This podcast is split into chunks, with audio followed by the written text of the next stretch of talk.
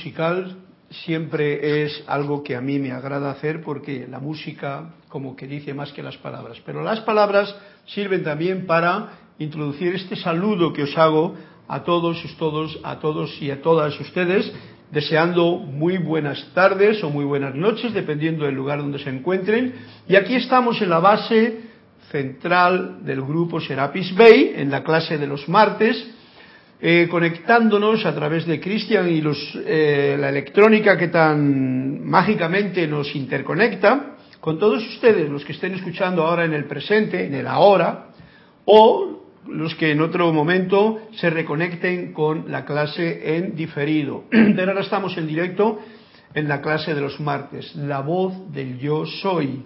La voz del yo soy en realidad es esa música de la vida, esa es la que nos canta siempre, esa es la que podemos escuchar, que empieza con el ritmo del corazón, que yo siempre me invito a mí mismo y les invito a ustedes a que seamos cada vez más conscientes de ese sonido con el fin de que no perdamos el ritmo, ya que el ritmo es tan fundamental y necesario en este, en este plano en que vivimos para seguir caminando, seguir caminando en el sendero de la vida, que ese va a ser precisamente la clase o el título de la clase de hoy, continuación de la del otro día.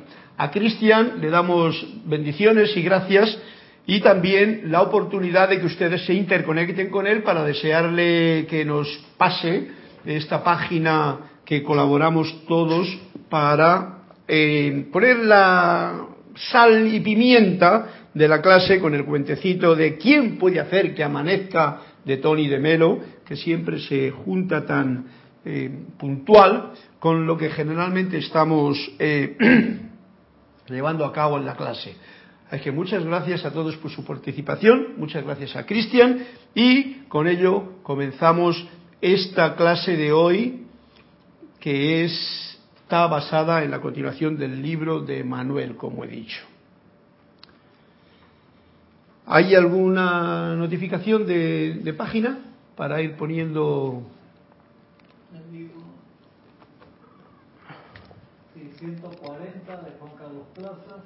Vamos así, así me da tiempo a mí a centrarme en la página 140. 67 de en la página 140 y la página 67 de Olivia Magaña de México. 189 de Flor. Uy, Flor, también me da otra página por allí, 67 de Olivia, es la llega. 140, Olivia 67 y Flor 189. 189. Ajá, la de Flor. 189. Bueno, pues Los títulos de esta amanecer y como estamos amaneciendo, no hay mejor cosa que comenzar con este, esta afirmación que el amado maestro Saint Germain nos traía a cabo y con la que quiero empezar la clase. Yo soy magna y todopoderosa presencia y yo soy. Yo soy el eterno amanecer y sol de mediodía conscientemente lo acepto aquí y ahora, visible y tangiblemente en todas mis actividades, especialmente en esta actividad que ahora estamos realizando. Este sol de mediodía, este eterno amanecer que se centra aquí arriba y que pulsa aquí en mi corazón y en el de todos ustedes. La magna y todopoderosa presencia yo soy, este sol de eterno amanecer, reconoce, saluda, y bendice a la presencia yo soy victoriosa en cada uno de sus corazones. Muchas gracias por tener la oportunidad una vez más en este nuevo mes de eh, dar esta clase del yo soy, dar esta clase, darme a mí esta clase, porque la clase en realidad es en principio para mí, pero recordemos que como yo siempre digo, yo soy tú. Ese es el concepto de unidad que si lo tenemos claro nos evita muchas prolongadas desarmonías en nuestra vida.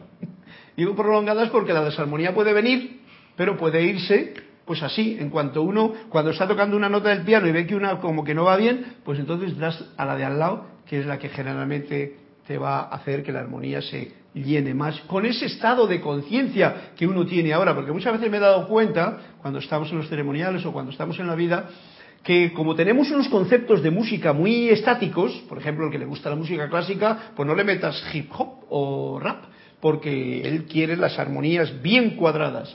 El que le gusta la música de ellas tiene una apertura de, de desarmonías que otra gente pues no las admite. En este momento en que estamos viviendo nosotros, edad de Saint Germain, las armonías y las desarmonías son parte de la música del yo soy. Las dos cosas. La luz y la oscuridad es una parte de la comprensión del yo soy, de la totalidad. Y si empezamos a amar esas desarmonías que ya sean en mí o en las otras personas que aparecen en mi pantalla de la vida, la cosa cambia. Porque al amarla, una desarmonía que tú veas ahí, o que yo vea, pues en ese momento lo que estoy haciendo es amor, dando luz a esa situación. Con lo cual, rápidamente, rápidamente, pero así como, como cuánticamente diríamos, se pone en orden divino. Porque el orden divino no cataloga, no califica. Soy yo el que juzgo que eso está bien o mal. Por eso nos lo dice bien claramente en el quinto rayo la, la Palas Atenea. Veo perfección, siento perfección, oigo perfección, canto perfección y no me entretengo en la imperfección. Porque soy yo el juzgador. Ay, esto es muy importante, esto de juzgar o no juzgar. That is the question, como diría Shakespeare. Juzgar o no juzgar, that is the question. Yo prefiero no juzgar y agradecer porque me doy cuenta yo de que al final de la vida, si uno ha juzgado mucho, se va a encontrar con un juicio que él mismo se va a ir haciendo. Esto, esto tiene un peso para que cada cual lo sienta. Pero si yo aprendo a no juzgarme y a no juzgar a nadie, sino a agradecer la oportunidad de soñar un sueño bonito en esta vida, pues realmente cuando yo, mm, yo desencarne, eh, pues eh, desencarne, digo, no morir, porque desencarne es lo que va a hacer, o sea, pues, voy a tener un paso en el que luego lo demás va a ser pues como una continuación. Ahora, si yo he estado juzgando, ese yo juzgador que hay dentro de mí se me va a presentar luego, esto es una idea mía, pero que no estoy muy desencaminado de lo que, de lo que mis sentimientos me dicen con respecto a algo que ocurre, que por eso es por lo que en las ciertas eh, religiones nos han dicho que es el juicio final, que si alguien te va a juzgar, dice Dios, pero claro, como veían a Dios allá, pues alguien de allá te va a juzgar. No, no, yo soy ese yo soy. Y yo soy el que me voy a seguir juzgando si aquí me he juzgado ya sea a mí o a mi hermano. Como la muerte no existe, ¿eh? pues ¿para qué va uno a filosofar? Sencillamente, uno continúa soñando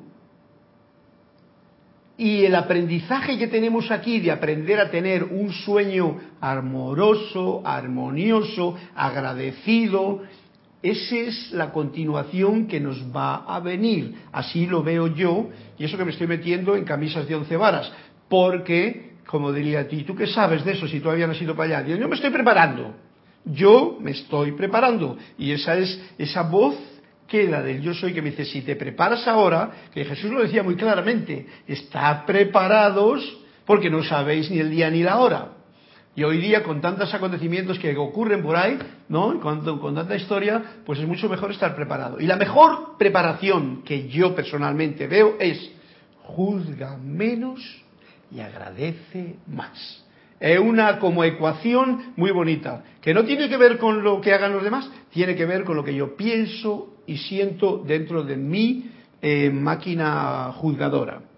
Por lo tanto, con eso de comienzo vamos a continuar la clase en el punto que la dejamos el otro día, eh, caminando el sendero. Ah, sí, claro, estábamos hablando de que el próximo paso, desde la perspectiva del paso en que ahora se encuentra, es el que yo voy a saberle. Yo voy a saber cuál es mi próximo paso sabiendo en qué paso estoy ahora. Por lo tanto, es tan importante el estar consciente en este paso. Y si en este paso que estoy ahora, yo estoy agradecido, como decía la canción, al aire, al agua, a la tierra que me, que me cuida, al fuego que me da vida, a todo lo que me rodea, ¿eh? yo estoy agradecido, yo no juzgo, sino que agradezco, pues la verdad es que el próximo paso, ¿cuál va a ser? Pues agradecer más, sencillamente. Y esa es una buena preparación. Yo así me lo estoy tomando desde que me doy cuenta de muchas cosas y así es como eh, el caminar es mucho más, como dirían en el cuarto rayo, más bollante, más lleno de alegría, de entusiasmo y de gozo.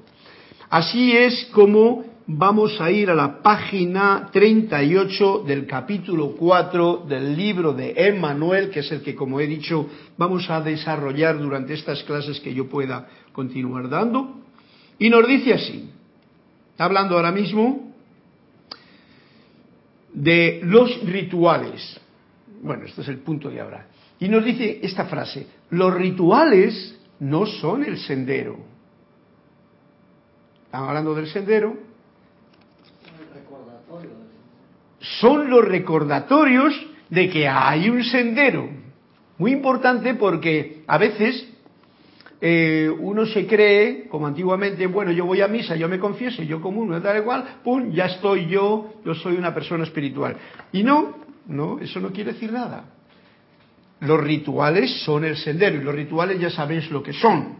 En un estudiante de la luz, un ritual podría ser un ceremonial, sencillamente, donde hay cantos, hay decretos, hay afirmaciones, hay una vestimenta adecuada, hay una mm, elevación en grupo de una, un deseo que queremos, digamos que hacer mm, mayor, elevar la vibración de cualquier situación que se nos presente. Eso es, digamos que un esquema de lo que puede ser un ritual. Es un recordatorio de que hay un sendero. Pero quiere decir que esté recorriendo el sendero el hecho de que yo haga muchos rituales, muchos ceremoniales, decrete mucho. El sendero es lo que tú estás caminando cuando te vas del ritual y en realidad tienes que encontrarte con eso que he dicho hace un momentito. Juzgo menos, agradezco más.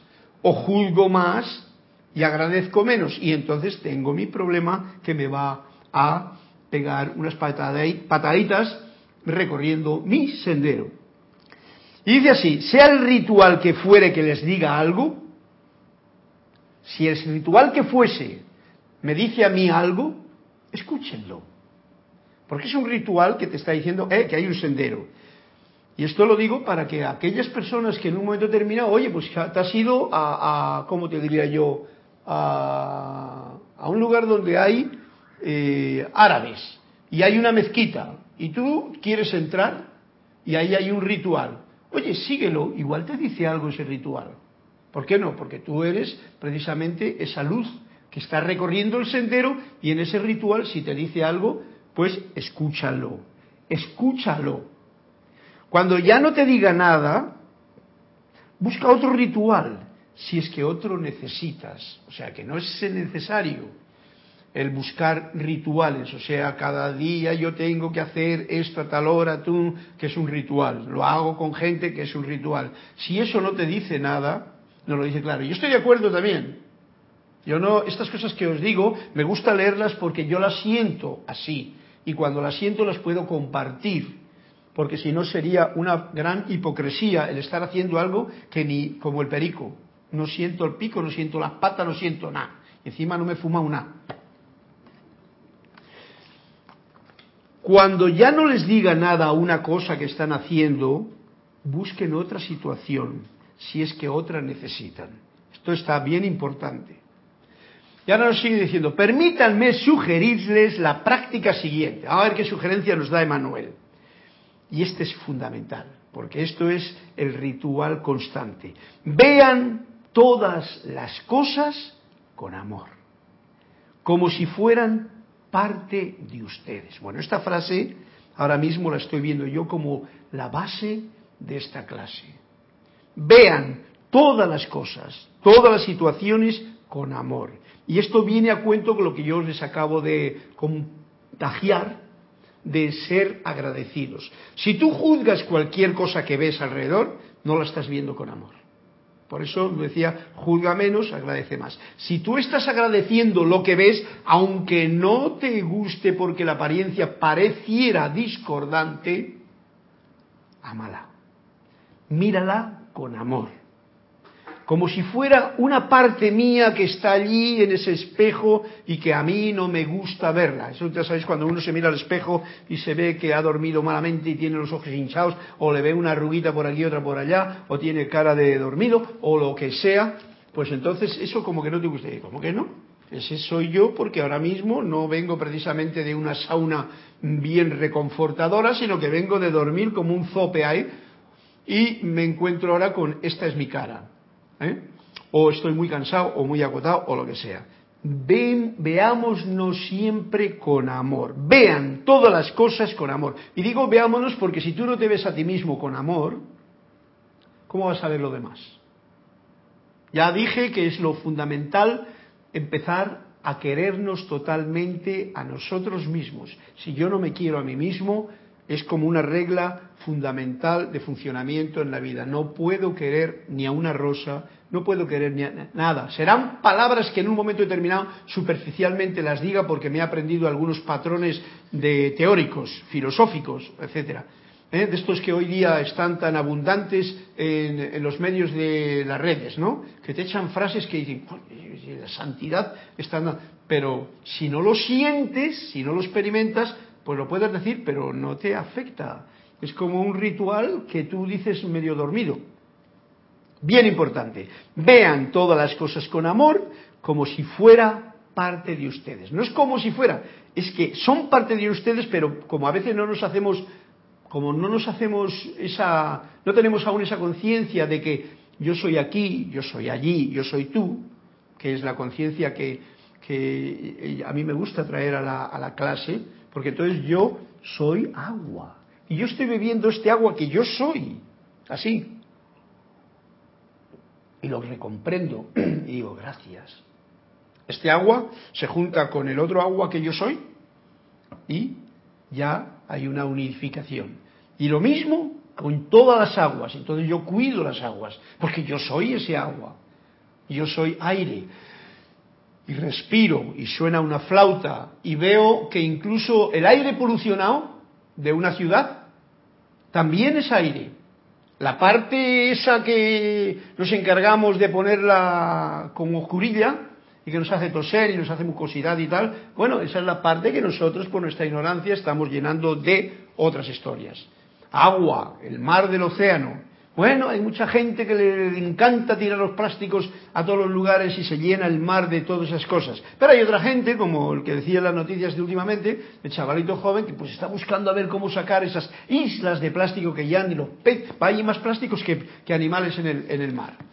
Penoso, pero ¿qué implica? Esto que no se tiene conciencia de que todo eso es parte mía esa escuela es mi escuela y yo soy ese agua, yo soy ese aire. Por esto esta importancia que estoy dando a este canto de reconocer yo soy la tierra, yo soy el agua, yo soy el aire, yo soy. Y yo soy quien es, este yo soy. Individualizado aquí, en compañía con todos ustedes o con la totalidad universal. Otro gallo canta y entonces yo pienso que estamos más de acuerdo con la edad de San Germain, que nos edad dorada de San Germain, la que ya estamos. Ya estamos. Si quieres vivirla, vívela y disfrútala, que tendrás tu recompensa bien, eh, bien ganada. Si no la quieres vivir, pues bueno, quédate todavía ahí como pisteando, o sea, pistineando, de pistis, ¿no? De pistis, pistineando en la piscina, en vez de en el océano de la vida. Ven cómo adjunté la necesidad de amarse a sí mismos, ¿eh? Esto es importante porque es la importancia, cuando tú amas a todo lo demás, tú te amas a ti mismo. Y dice, ven cómo adjunté la necesidad de amarse a sí mismos. Algunos ni se dieron cuenta. es que es muy gracioso, Emanuel, porque lo dice desde un nivel de conciencia tan sutil que cuando lo comprendes, y por eso os invito a que leáis tranquilamente estas páginas para que lo rumiemos cada uno y, y con una frasecita se pueda sentir la bendición de ir al jardín, de respirar y como yo diría, alucinar con lo que la vida te da delante, porque en realidad es alucinante, ¿no? ¿Te acuerdas? Yo le decía siempre esa palabra es muy fantástica, pues es para alucinar. Tú, vas a cualquier sitio, aquí en Panamá, por ejemplo, estos edificios son todos alucinantes. No digamos nada si tú caminas por Nueva York, con el suelo, por ejemplo, o por México, o por cualquier sitio. Tú ves la de cosas y tal, incluso las pantallas que te colocan con todos los modelitos, es alucinante, eso es. Pero si uno va con el run run del propio ruido mental, pues no alucina. ¿Y cuál es precisamente esa droga del amor alucinante? ¿Mm? Antes que estábamos hablando de ese tema, es la respiración. Si yo respiro con amor, si yo agradezco con amor, yo veo la vida con como es. Y entonces puedo bendecir el agua, la flor, uy, la batería se me acaba, y no pasa nada. ¿Del iPad o de, ¿Ah? del iPad? Del iPad, sí. No, no del iPad, del iPad. Bien, entonces, como estoy tratando de decir, es lo que nos dice aquí Manuel, ven como adjunté la necesidad de amarse a uno mismo, porque es lo que más a mano tienes, es tú mismo, amarte a las apariencias que tú tienes ante tu propio espejo, amarte ante lo que ves en la realidad de la persona que tienes enfrente, te guste o no te guste, y si algunos ni se dieron cuenta, gracioso. Por ejemplo, nos pone aquí una flor, tóquenla con su amor. No solo véanla, sino tocarla con amor. Eso es como esa imagen que hemos visto por ahí muchas veces, que desde el corazón, que hay luz, envías un foco de luz al corazón de la otra persona. Es tu espejo, envíale luz. Si eres tú mismo, también envíate luz. Si es la otra persona, luz al corazón. Entonces se hace una conexión. Eso yo lo llamo el Bluetooth, el Wi-Fi con Bluetooth. Porque si nosotros hemos, eh, nosotros me refiero al ser humano, ha hecho esta maravilla de la tecnología que nos puede conectar a través de Bluetooth, ¿cómo no vamos a tener nosotros ese Bluetooth? Pero para tenerle es necesario, pues, conectarnos conscientemente. Tóquenla con su amor, no solo visualmente, sino vívidamente. Ajá, respiren su aroma. ¿Eh? Es parte de ustedes, es el punto que nos está trayendo hoy, la, la conciencia de unidad. Todo es uno en una, diversidad tan grandiosa y tan maravillosa. Y esa es una conciencia, la conciencia dorada o de la edad dorada de Saint Germain. Es parte de ustedes. Observen, ¿eh? mira, hijo de la República, mira, aprende, escucha, observen su belleza. Esa es la suavidad de ustedes. Sientan la fuerza de las raíces. O sea, nosotros tenemos un lugar de... Los árboles tienen raíces, ¿no? Los árboles están agarrados a las raíces y todos lo sabemos. Árbol, esta es una caña, esta caña un día tenía las raíces ahí. Ahora se ha quedado sin raíces, está como nosotros. Nosotros no tenemos como raíces visibles, porque los árboles tienen raíces para abajo, para la tierra, y la aman, saben que si les quitan las raíces, como que desencarnan, desaparecen. Pero tienen otras raíces que no son visibles. Las raíces no visibles son más importantes todavía que las visibles. Las raíces de los árboles son la radiación del sol, de la luz. Esta caña ahora vive y subsiste por eso, porque tiene las raíces que la agarran en el aire. Esto ya es como... Uy, hablando de esto, yo me maravillé el otro día porque tenía un ejemplo que me dejó bien alucinado. Hablando de alucinar. Ahí en el jardín este me di cuenta de que le había quitado unas cuantas hierbas para que no se metiesen donde no quería yo. Y entonces de golpe había cortado una serie de plantas que estaban ahí arriba que no las podía quitar. Y un día miro y veo unos hilitos que bajan para abajo hilitos, digo, estos hilitos, oye, vivitos y coreando, y algunos que se me habían bajado hasta abajo haciendo conexión con la tierra y formando un mogollón de raíces, con lo cual se me iba a montar, si, no, si yo no lo pongo en orden, en el, orden que yo quiero, ¿no? se, Se me ha preparado una rama que iba a ser cualquier cosa menos lo que yo había sembrado. Entonces me di cuenta de lo siguiente, de la importancia que tiene las plantas y cómo ellas saben recoger lo que el alimento que necesitan de propia del propio aire, de la respiración. Y esta es la conexión nuestra. Todos estamos conectados por el aire. Por eso la gratitud al aire es tan fundamental, porque si yo soy consciente de que en el aire tengo lo que necesito para vivir, ¿no? Es como ese cuento que, el otro día lo vi yo y me hizo mucha gracia. Es un cuento que dice, oye, ¿y tú a qué te dedicas? Le pregunta uno a otro. Dice, básicamente me dedico a respirar. no gano mucho, pero me da para vivir y además agradecido. ¿Eh? Eso es lo que sería la raíz. Dice, no gana mucho, está respirando, está respirando el oxígeno, está respirando el aire. Oye, y mira cómo vive, cómo agradece, de tal forma que un día de premio, ala, se topa con la tierra y coge las raíces. Pues sabes que los vegetales pues tienen esa conexión. Nosotros no, porque somos pájaros locos que caminamos y nos metemos en, en un coche, en un autobús, en un avión, pero tenemos una conexión más aérea. La conexión de la luz que nos rodea. Y eso es bien importante tenerlo como una, mm, un sentimiento, sentir la fuerza de mis raíces, sentir la fuerza de los rayos del sol, de la, de la luz que me rodea y de la luz que pulsa en mi corazón radiante. Esas son las fuerzas que dan vida y de mis raíces, mis raíces, porque yo no tengo mm, raíces así enganchadas a, la tierra. No tenemos unas raíces que son las raíces teóricas, mm, como se llama? Intelectuales, de que mis raíces, mi árbol genealógico, del que se habla, muchas eh, gentes tienen una, una programación de que mi árbol es así, y lo tienen muy, mi abuelo era así, mi madre era así, mi padre era así, y yo tengo que ser también así. Si eran zapateros, yo zapatero. Si eran médicos, yo médico. Y en realidad eso es una forma de esas raíces intelectuales que te obligan a ser lo que las raíces fueron. Pero no, no, no. Tú eres, no tienes esas raíces. Tú tienes las raíces de luz.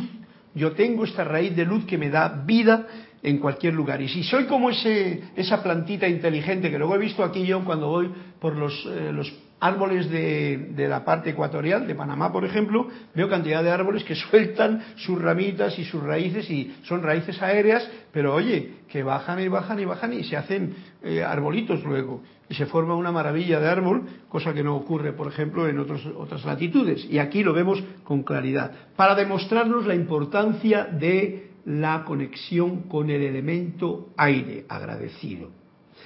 Es la fuerza que ustedes poseen las raíces suyas en su propio mundo. Esas son, la, eh, en mi propio mundo, esta fuerza que yo poseo es la raíz. Y esta fuerza viene de la luz que me está rodeando y que pulsa en mi corazón, que entra por aquí y no se ve. No se ven esas raíces. Porque yo puedo caminar y no estoy atado a un sitio solo. Y eso es una ventaja, eso es lo que me permite ser humano, otros son animales de todas maneras que tienen lo mismo, pero las plantas, vegetales y minerales tienen otra historia. Los minerales no se mueven a no ser que lo muevan, y las plantas también, a no ser que las trasplanten, y las personas, o seres humanos y animales, pues se mueven dependiendo de las ganas que tengan de moverse. Es la fuerza que ustedes poseen, las raíces suyas en su propio mundo de mi propio mundo, esa fuerza que yo poseo es de esas raíces. Esa fuerza son mis raíces y esa fuerza viene de la luz que me está rodeando. Es invisible, muy importante, porque por eso dicen, pero los maestros lo dicen tan claramente, la luz de Dios nunca falla. O sea, a ti las raíces nunca te fallan, las veas o no las veas. No podrían ver esa flor si no fueran ya parte de ustedes.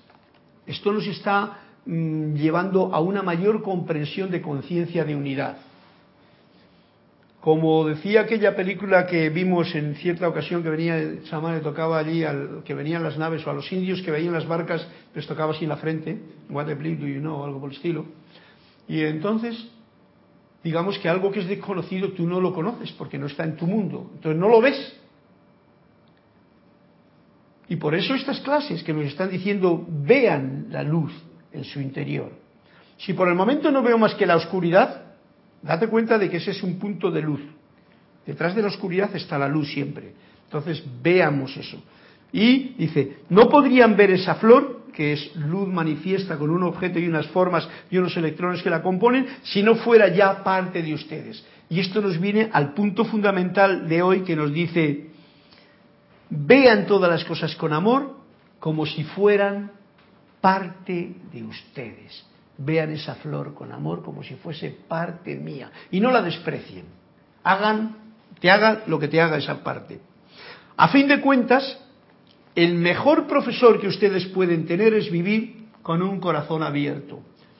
Ese es el punto que muchas veces es muy difícil para la gente, porque nos ponen en, la vida, nos ha colocado, nos hemos colocado en ciertas ocasiones, en ciertas situaciones, como es la propio rol familiar o de pareja o de grupo en el que uno eh, tiene que tener en cuenta esta. A fin de cuentas, el mejor profesor que ustedes pueden tener es vivir con un corazón abierto ante la situación y la circunstancia que en la vida te encuentres, digo yo. Ahí tenemos una situación bien puntual. Tú te encuentras claramente con que tienes un buen profesor en la vida que te enseña a manifestar lo que tú eres, agradecer lo que ves, o por el contrario, si te metes en la dialéctica de juzgarlo, de decir esto no, yo soy aquí y tú eres allá, no, no, no, yo soy aquí, yo soy allá, yo soy tú, tú eres yo, y vamos a ver cómo aprendemos la lección en este momento. Y esto hagámoslo con el padre, con la madre, con el hijo, con la abuela, con la suegra, con el amigo y el vecino y todo lo que te rodea. Y la cosa es un trabajito fino, fino. Y tenemos herramientas, como nos han dicho ya los eh, eh, maestros, para no perdernos en la tontería. Pero la mejor herramienta es acuérdate de no juzgar nada y agradecer todo. A ese punto estoy llegando yo con mucha con mucha certeza, porque las lecciones de la vida, las más importantes, son bien sencillas. Cuando las lecciones de la vida filosofan mucho, teologan mucho, complican mucho la historia, ojo al dato. Ahí hay algo revuelto. Simplifiquemos. Let's simplify, como decía el tema de una canción que tengo que volver a traer a, a la palestra. Simplificar. A fin de cuentas, el mejor profesor que ustedes pueden tener es vivir, como decíamos en la clase anterior, con un corazón abierto. Y nos dice Emanuel, esto, esto es muy divino lo que nos dice, cada momento, o sea, de tu vida es tu tarea. O sea, el momento este, el presente, esa es mi tarea. Si yo en este momento soy consciente, estoy en armonía, soy consciente de la hora, no tengo eh, eh, tiempo que perder porque no tengo reloj, porque hay mucha gente que tiene reloj y muy bueno y luego pierde el tiempo, no tiene tiempo, se le escapa el tiempo, encima por mirar al reloj, cuando en realidad no hay nada que mirar para allá ni para acá, porque el tiempo es ese momento presente que tú aprovechas al máximo. ¿Cómo es una forma sencilla de aprovecharlo? Es como la tónica de la clase de hoy, eh, juzga menos y agradece más. Eso como la base. Y luego ya pues estate contento, feliz, satisfecho y esa es tu tarea. Cada momento de tu vida es tu tarea, nos dice Manuel. ¿Qué es lo que haces mejor? Ajá, muy importante, porque ¿para qué te vas a meter en lío de complicarte la vida si en cada momento tienes lo que tú puedes hacer? ¿Qué es lo que sabes hacer mejor? ¿Qué es lo que te da el mayor sentido a tu realización, a la mía, pues ahí es donde está tu tarea. Por ejemplo, si yo me disfruto con la música, porque ha sido un deseo que yo he tenido, pues oye, la música, ahí tengo mi trabajito fino que hacer.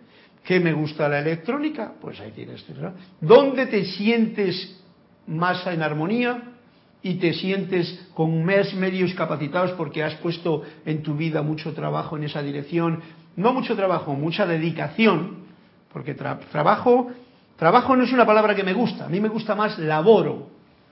Laboro quiere decir laboratorio y oratorio, o sea, juntas el gozo de, de estar feliz con lo que haces, laborar.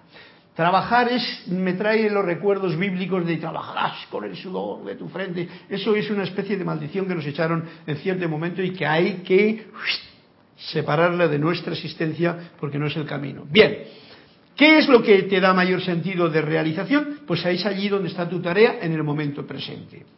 Tu propio corazón te guiará hacia tu autorrealización. ¿Veis que como nos lo pone esto es sencillo. Los pasos te los marca tu propio corazón. Por supuesto, hay que ir a ese punto, como decíamos en la clase anterior, no a las teorías ni a los templos de allá, sino a qué me dice el templo de mi corazón, en lugar de ir a mi corazón, a mi santuario interno. Ese es el punto, a la luz que pulsa en mi corazón rítmicamente. Y ahí tengo yo la respuesta, sí, estoy agradecido. Tu propio corazón te guiará hacia tu autorrealización y hacia el papel que tienes que llevar a cabo aquí, según el plan de salvación de la vida, de Dios, de ti mismo, que lo deseaste hacer. Y digo salvación porque en un momento como uno mismo que se ha condenado, porque esto de no juzgar, hasta ahora lo hemos estado haciendo tan a menudo que estamos tan juzgados que estamos hechos un culpable, víctima, eh, reo, encarcelado, en fin, todas esas cosas. Pero he sido yo, y como he sido yo el que me he juzgado, ya no me juzgo más. Esa es la canción que os traigo yo hoy a colación. No hay una orientación de la meta en el reino de Dios. Como dijimos el otro día, la meta, ¿cómo era aquí la cosa? La meta es como algo que está allá. La meta siempre es el paso siguiente, una meta con la labor que tu corazón te dicta en cada momento, juzgando menos, a, ¿cómo se llama? Agradeciendo más. Solo está la seidad, el ser. Si tú te mantienes en ese punto sublime de manifestar la paz, la quietud, la seidad, la confianza, todos esos, conceptos que todos tenemos tan claramente puestos y después sobre todo de haber estudiado los libros de los maestros ascendidos que nos han puesto un vocabulario que uno le puede aprender intelectualmente pero que luego no lo lleva a la práctica, muchas veces, digo por lo que se ve, pues entonces uno se pierde en palabras, pero lo importante es este momento. Esto, por eso la música es tan importante. La seidad de un sonido que le escuchas, la seidad de esa tranquilidad, viendo, sintiendo, oliendo esa flor que se para en el camino, alucinando con todos los ruidos de la ciudad, porque son de vez en cuando de alucine, cuando está todo el mundo que le ves con prisa y tú dices, wow, mira qué prisa tiene todo el mundo, han perdido el reloj y, y no tienen tiempo, están todos como buscando el allá y el presente como que, ¿no? El presente, el, aquí y el ahora, el aquí y el ahora es el presente. Un presente, ¿sabéis qué significa, no? ¿Qué significa un presente? Es un regalo. Cuando yo te doy un presente, es un regalo. Entonces, el regalo más grande que tenemos es el presente del presente, del vivir en el ahora. Y eso es, solo está la seidad, el ser. No hay nada estático en la seidad. Muchas veces nos creemos que el ser es como quedarte tipo columna de, de ¿cómo se llama? Del lugar donde se aparcan los coches por la noche, ¿no? De, garaje. No, no, eso no es seidad. La seidad es la unidad con todo consciente, respirando con la vida. Es un estado de la más increíble creatividad, crecimiento y movimiento. Yo sé que estas palabras a veces pueden pasar por aquí uno como que no las asimila bien. Repito, no hay nada estático, o sea, eh, aquilosado, cementado en la seidad. El ser es un constante fluir, moverse. Lo que pasa que nosotros con los conceptos mentuales no lo, no lo tenemos todavía claro. Es un estado de la más increíble creatividad, crecimiento y movimiento. Por eso, cuando nos metemos en esta mm, práctica de la meditación y uno la logra, la logra porque para la loca de la casa, que es la, ¿cómo se llama? La mente, con los pensamientos y run, run, pues entonces lo que ocurre es que, wow, puedes sentir una mayor totalidad de tu propio eh, concepto de ti mismo que ya no es tú, ya se rompieron las paredes y se diluye con todo. Y entonces sientes, y claro, la mente generalmente se asusta ante esas situaciones y muchas veces hasta tiene miedo de ser, porque dice, no, no, no, yo soy separado. Y ahí tiene una dicotomía o una dualidad que es la que hemos de tener en cuenta para mm, lijarla. Nada en el universo de Dios, la seidad, permanece igual. Todo está en una constante uh, sonido, eh, eh, música, movimiento y galáctico a nivel externo, a nivel interior. Ni siquiera me atrevo a decir la conciencia de Dios mismo. No es no, no permanece igual. Es todo en movimiento. Hay una eternidad de aprendizaje y dice Manuel, dice, ¿no les parece esto maravilloso? ¿Eh? Y realmente te encuentras con esa situación. Todo es un gran aprendizaje el que tenemos por delante. Por eso no hay mejor cosa que estar todos los días viendo como un libro nuevo, que es tu propia vida, que te deja aprender lo que ese día te enseña la vida. Y soltar, como he dicho en otras clases, lo que aprendiste el día de ayer. Así que se nos quede aquí y estemos viviendo el día del presente, en vez de como un presente, lo estemos viviendo con el regalo que recibimos ayer, que es muy propio de la, de la mente que nos hace esa jugada. Bien, ¿no les parece maravilloso? A mí me parece maravilloso y eso se lo contagio porque así, cuando uno toca una música y toca la misma, y este es un ejemplo, toca la misma partitura y la toca y la perfecciona un poquito más y tal, pero llega un momento en que se convierte en rutinario y la toca ya porque ya está, la mente ya está. Y no vuelves, y no sabes salir de la partitura, no dices fuera la partitura, voy a meter unas notas yo aquí del cuerpo de la divinidad que hacen aquí, un acorde de la guitarra y le das un toquecito, te quedas estancado ahí con lo conocido, ese no es el camino, ese es un camino de estancamiento.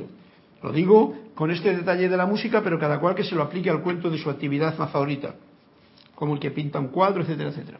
Bien, la más minúscula transformación en tu vida, eso lo digo yo, es como una piedrita que se tira a un lago en calma. Las ondas se extienden sin fin. La más minúscula transformación que yo hago en el día de hoy en pensar, en sentir o en hacer, o sea, me transformo, formo un poquito diferente, lo veo diferente. Es como una piedrecita pequeña que yo tiro en un lago en calma y que levanta una onda que se mueve por todo el universo. Por lo tanto, ojo al dato, que esa transformación minúscula esté llena de agradecimiento, porque entonces la onda ¿eh? va a llevar a todo el océano, ya esté en movimiento o inquietud, va a llevar esa paz que yo tengo. Y esto es bien importante. Entonces las ondas se extienden sin fin. Esto, el ejemplo del lago eh, en calma, es como un ejemplo para que la mente nuestra lo vea. Pero, por ejemplo, las ondas que estamos enviando aquí, el sonido de una flauta, simplemente una transformación aquí impensable.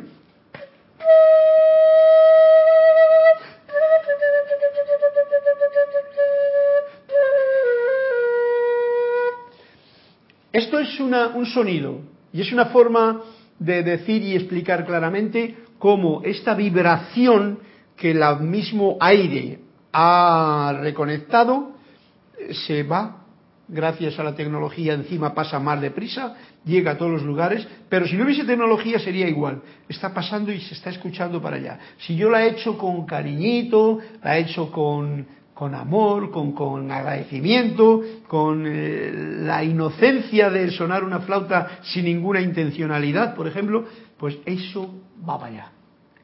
¿Veis la diferencia de eso a, ay, de equivocarme una nota, voy a hacerla bien. No, ya hay uno que empieza a juzgar. Y, como he dicho, juzga menos, agradece más. Bueno, pues hasta aquí hemos llegado porque esto como que hay que tomarlo también despacio para que el camino no se nos atragante en la velocidad. Vamos a ver qué es lo que nos dicen los cuentos que rellenen esta clase. Entonces teníamos un cuento que era el cuento de la página 100. 43. 140, 189 y 67. 140 de Juan Carlos. Vamos a por 140 que dice pensamiento. Juan Carlos, si tengo algún problema, tú me lo, mm, nos lo contagias tu forma de ver. ¿Por qué desconfías? Esto es el alumno que le dice, ¿por qué desconfías tanto del pensamiento? Dijo el filósofo. El filósofo es uno que el pensamiento lo tiene bien activo. Dice, el pensamiento es el único instrumento que disponemos para organizar el mundo dice el filósofo. Es verdad. Pero el pensamiento puede organizar el mundo tan perfectamente que ya no seas capaz de verlo. ¡Wow! Tiene que ver con lo que acabamos de decir. Gracias, Juan Carlos. ¿Te das cuenta, no? Es verdad. Pero el pensamiento, puedes organizar el mundo tan perfectamente que ya no seas capaz de verlo. Esto eh, sigue, el cuento. Más tarde les dijo a sus discípulos, un pensamiento es una pantalla, no un espejo. Y a eso se debe el que viváis protegidos por una envoltura hecha de pensamiento, insensibles a la realidad. ¡Wow! Nos ha metido aquí una definición de Maya, bien definida y bien clara.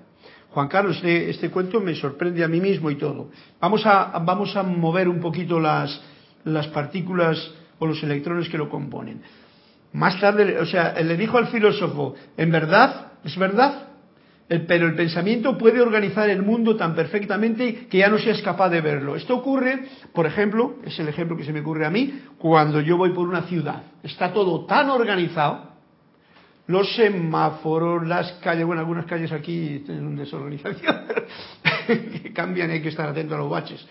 Pero generalmente una ciudad así bien estilizada, bien cuadradita, bien puesta, todo, está tan bien organizado que uno cuando va ya va en concreto a lo que va.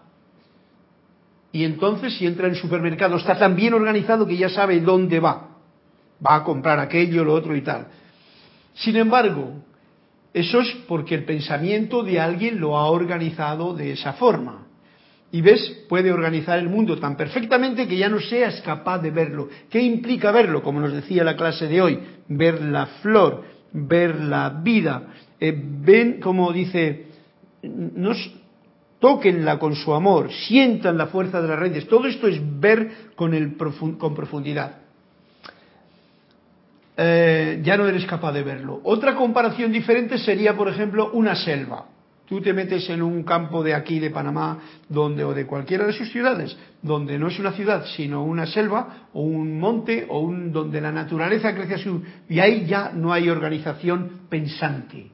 Ahí nadie ha pensado cómo va a salir esa flor. Esa flor sale como sale. Ese árbol sale como sale. Y entonces tú puedes ver, wow, mira ese árbol tiene una forma aquí de viejecita que te está diciendo algo. O esa mancha verde que hay allá donde crecen unas margaritas blancas, o aquella montaña donde se ven unas luces violeta y resulta que no son luces violeta, son eh, unas violetas nuevas.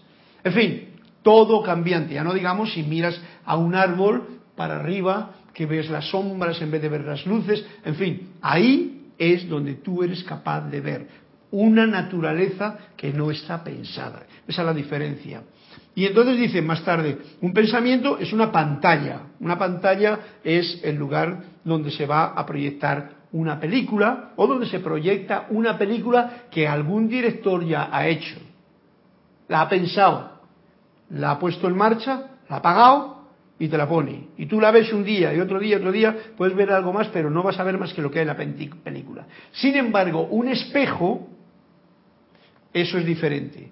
Y a eso se debe el que viváis protegidos por una envoltura hecha de pensamiento. Y esto es importante, vivimos en una envoltura hecha de pensamientos y estamos insensibles a la realidad que realmente es. Por eso esta clase nos está diciendo tan importante de recorrer el sendero y no quedarse en los rituales, porque un ritual podría ser un pensamiento que estamos eh, como, como estancados porque es bonito, porque me gusta y tal.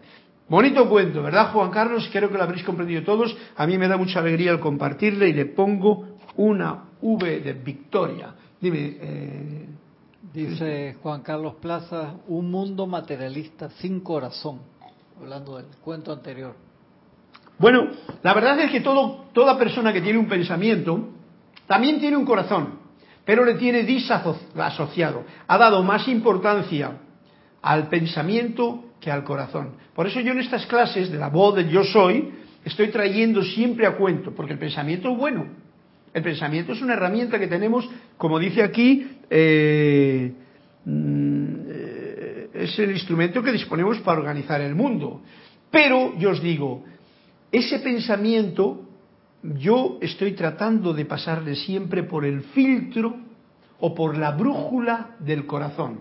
Entonces, el pensamiento al pasar por la luz del corazón se convierte en una creatividad del ser. Y eso es lo que yo juzgaría, porque si no otro te voy a decir, es un juicio que hacemos.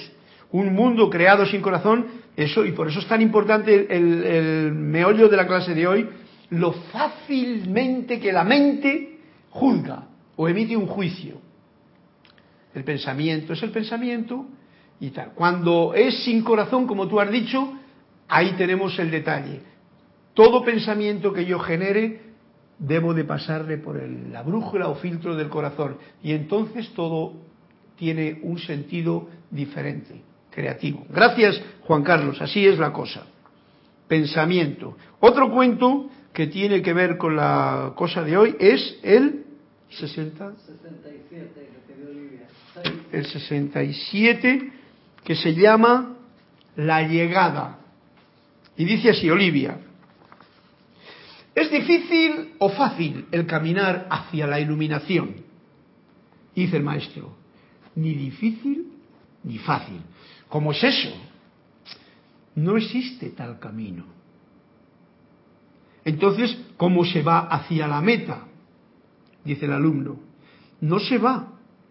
Se trata de un viaje sin distancia. Deja de viajar y habrás llegado. ¡Wow! Este es un punto bien especial. El otro día lo dije en clase. El viaje nuestro es ir del yo soy, del tú al tú mismo. O sea, de esta parte, como decía antes el cuento del pensamiento, al yo soy del corazón. Cuando, uniendo el contexto del cuento anterior de Juan Carlos, que dice, el pensamiento por un lado me rompe la, como diría, no, me rompe, no soy capaz de verlo, no ver más que una cosa mental, pero al meterlo dentro de la iluminación del corazón, pues entonces ya sale la creatividad de la, de la, de la mezcla que se llama, ¿no? O sea, el cemento solo, que sería pegamento, no funciona si no tiene el agua del corazón, el líquido del corazón. En este caso concreto, la luz del corazón, que sería lo que amalgamaría y lo que haría que la creatividad saliese en la forma que tú deseases. Por lo tanto, ¿cómo se va hacia la meta? ¿eh? porque las situaciones de que alguien le pregunta por mira que estamos en, en, una, en una canción en un tema que se llama el sendero y ese sendero Olivia nos está haciendo ver que eso es una equivocación de nuestra propia mente. Como que hay una meta allá como que hay que ir allá para encontrar la iluminación o hay que ir a un templo o hay que ir a la India o hay que ir al Titicaca o a algún sitio. No no no no no. La iluminación es enciende tu luz que tú eres que está en ti mismo, desde la parte esa que está en sombras, ¿cómo puedas hacerlo? Yo no sé, ¿cómo lo puedes hacer tú? Eh, y entonces ya has llegado. Por eso nos dice, ¿cómo se va hacia la meta? No se va, Tú no tienes que moverte, por eso muchas veces dice, ahí el sabio, dentro de su propia habitación, mueve más cosas que el que se está moviendo por todo el mundo. Se trata de un viaje sin distancia. Dejar de viajar, deja de viajar y ya habrás llegado. Esto tiene mucho que ver con la frase que yo traigo a colación todo, siempre. Yo soy aquí, yo soy allá, yo soy tú. Esto es la conciencia verdadera en la que no hay el velo de lo que la mente, los conceptos, las religiones, las filosofías, los libros nos han dicho, de que hay que hacer, hay que hacer, hay que hacer, hay que hacer para ir y recorrer el sendero. Solo quiere decir que des tus pasitos, pero da tus pasos con iluminación. Si tú das un paso en la oscuridad, puedes tropezar y caerte a un abismo. Si tú das un paso iluminado con la luz del corazón y el pensamiento filtrado por ahí, como decía el cuento anterior, pues ya has llegado.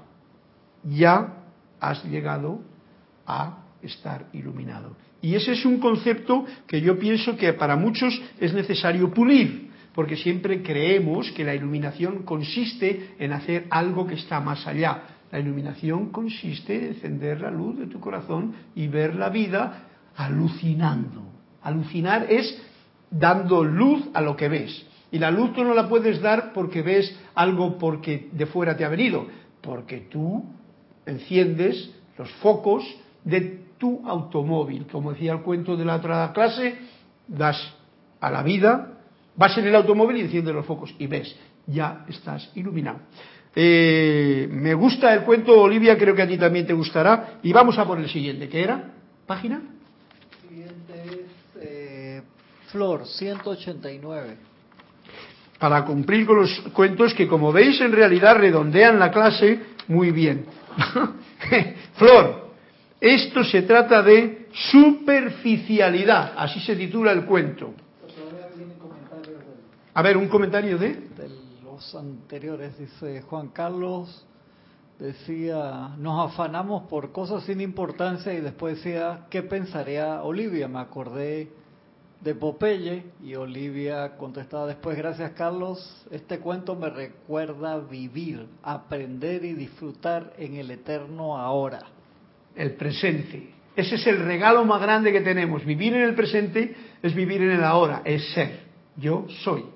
Y entonces ahí es donde está. Como tenemos tanta basurilla cósmica aquí metida, no cósmica, eh, cosmética, cosmética quiere decir que uno la ha comprado en algún sitio, en libros, en conceptos, o te la han metido, pues entonces viene esto que nos viene ahora en el cuento. Olivia, superficialidad. Vamos a ver qué es lo que nos dice Flor. Cierto día le pidió, le pidió un periodista al maestro que mencionara una cosa que, según él, caracterizara al mundo moderno. Vamos a ver, va a hacer un juicio del mundo moderno. A ver qué nos hace el maestro. Sin dudarlo, el maestro respondió, los hombres saben cada día más acerca del cosmos y cada día menos acerca de sí mismos. Uh, dale no, ¿Eh? Le dice, vamos a ver, estaba esperando alguna, algún juicio de estos así de, del mundo moderno, ¿no? A ver, algo que caracterizase al mundo moderno. Y dice el maestro con mucha sabiduría, yo estoy de acuerdo también con el Flor, los hombres saben cada día más acerca del cosmos, de las galaxias, de Marte, de Júpiter, de todos los planetas, y nos dicen más cuentos, y cada día saben menos acerca de uno mismo, de sí mismo. A unos a un astrónomo, si continúa el cuento, Flor, a un astrónomo que le tenía embelesado hablándole de los portentos de la moderna astronomía, le dijo de pronto el maestro, mira, de todos los millones de objetos desconocidos que hay en el universo, de todos los millones de objetos desconocidos que hay en el universo, agujeros negros, cuarsas, pulsas, etcétera, etcétera, etcétera, el más desconocido sin duda alguna, es el yo. Que es una reacción exactamente que lo otro. Esto se lo dice al, astrónomo que también está con el telescopio mirando para afuera y esperando encontrar afuera lo que en realidad tiene, que es el yo. Encontrar al ser dentro de uno mismo es lo más grandioso. Te libera de todas las cosas que hay tontas que uno ha estado viviendo antes, te deja aparte, ya no tienes que hacer, ya no tienes que perdonar, ya no tienes que andar eh, confesándote, ya simplemente tienes que estar bien contentamente agradecido, que es el tema de la clase de hoy. Bueno, pues con esto ya hemos terminado. Estos son los tres cuentos. Gracias Flor, gracias Olivia por ese cuento maravilloso, gracias Juan Carlos, gracias a todos los que están por ahí. ¿eh? Con esta melodía de la flauta voy a despedirme eh, agradeciendo esta luz de Dios que nunca falla con el viento que sopla y produce música.